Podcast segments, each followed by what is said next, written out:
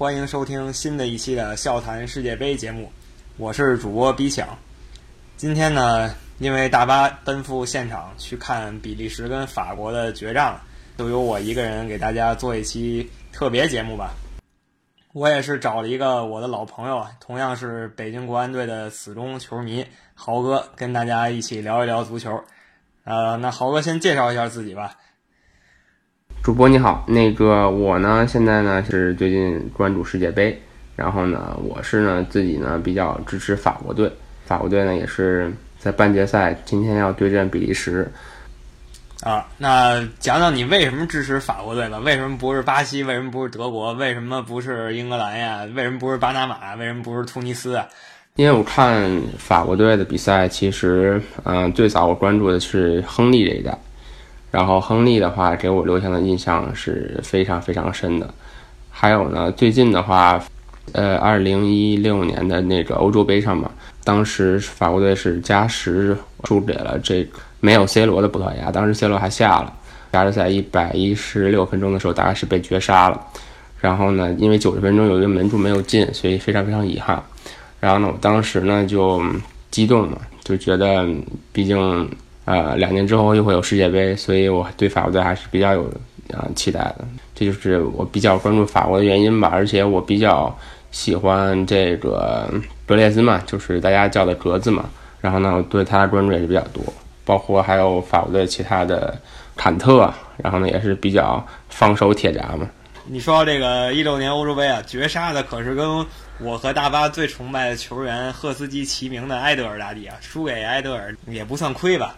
那说到你最喜欢的球员，以前是亨利。那你知道亨利现在是在比利时队效力吗？当然不是球员了，就是说教练组。比较有意思，因为亨利本身是法国人，然后呢，在这么重要的比赛当中呢，他作为呃对手的这个助教，然后迎接自己家乡的球队，我觉得这个也是一个比较有意思的看点吧。因为不知道亨利这边对法国队的这个整体的这个战术有没有说，如果比利时。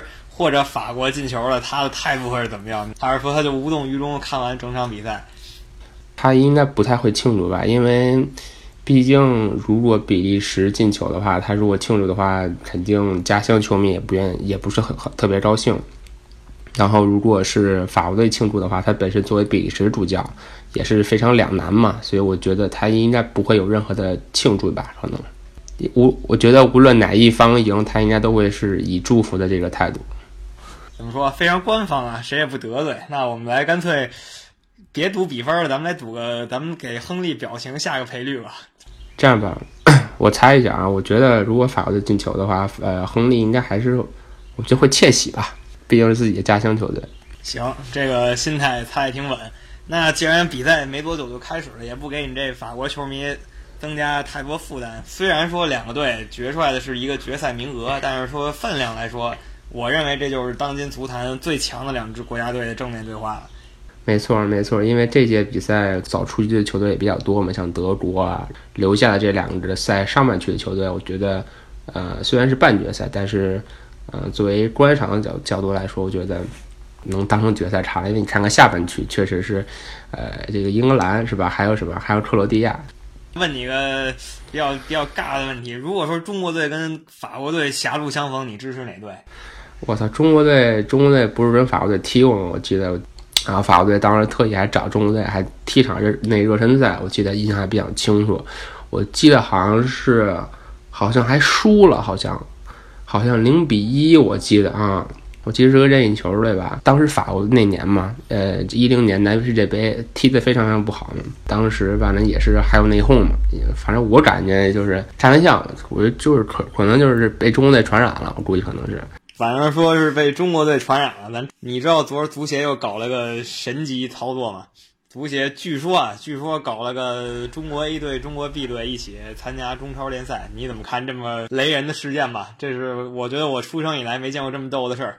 咱开玩笑说，你说他如果降级了怎么办？那你说他是踢中甲还还是不踢啊？所谓国家队参加联赛，这队怎么组就是个问题啊。比如说你要从北京队抽调俩个人去国家队。那万一这场北京北京队跟国家队遇上，你说那俩人是踢还是不踢啊？是吧？这真的是没法说呀。足协雷人操作也多了，A、B 队就算发生了，也不要感到太意外，反正这种事儿也不少了。没错没错，我觉得确实是，确实是中国足球还是需要就是有懂球的人去管理嘛。反正我是推荐这个英格兰传奇球星赫斯基啊，为中国队打造一套合理的发展计划。扯淡不扯这么多，刚才提到北京队，你知道咱们这个。北京队终于有人在世界杯上进过球了，这也算是多少年来头一次。那天我还是看了集锦，然后最后看我说怎么怎么呃是奥古斯托进的球啊？这一点我觉得对于国安来说也是比较大影响，对国安也是一个比较好的一个宣传。非常中肯，一看就是北京队死忠。那不管怎么说，就说这届世界杯吧，咱们在这方面还是又落后了广东队一分，因为这个恒大的那个金英权之前面对德国居然已经进过球了。完了完了以后，如果你要是算保利尼奥的话，保利尼奥应该也也算是进了一个，说是算前恒大球员，但是现在又回归了嘛。你觉得哪个队踢得很好，配得上这个再进一步？我觉得还是肯定是法国吧，因为我觉得法国这一届的球员，包括他的教练、教练组，到了该出成绩的时候。我觉得，因为比利时的话，我觉得这个本身他球他这个。你像他球这个球队的这个球员，像阿扎尔，然后像卢卡库，包括还有德布劳内，然后还有他的门将库尔图瓦，确实都是在欧洲顶级豪门效力，所以。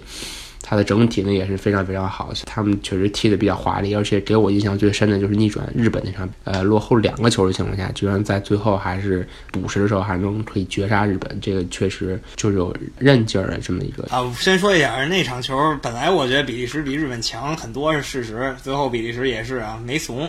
那你对这个法国队今天对手也算比较？尊重了，是是，因为我觉得从这个四强来说角度，还有觉得上半区球队，无论呃是法国晋级或者是比利时晋级，我觉得肯定是整体来说是要比下半区要好看的。我也是非常赞同这一点。那今天这场球我也是迫不及待了。我虽然这几天休息很少，但是不看决赛我也要看这场球。得看得看，说你对下半区有没有什么展望？我是觉得英格兰的话，这个如果能进一步，那确实是国内的球迷真的是相当相当非常非常激动啊！我觉得，对英格兰球迷也等很多年了。其实这次机会也还可以了，克罗地亚连踢了两次点球大战，然后英格兰的体力相对多一点，咱们再看吧。这场球也有值得期待。不过今晚这场绝对是这届世界杯最重要的一场球，没有之一。今天就说这么多，因为大巴马上就要在现场看球了。他看完以后呢，也会从现场给我们发一些音频过来，大家敬请期待。如果喜欢的话呢，然后多给我们点赞，多关注赫斯基大帝，然后有兴趣的可以加我们微信群。微信群加法呢，可以直接私信赫斯基，不过赫斯基太忙了，所以可以私信一下。经常在我们评论区里面回复的朋友们，他们都在群里。那感谢豪哥能抽出时间也来参与我们这个节目，咱们下期再见。好嘞，好嘞，行，拜拜，主播。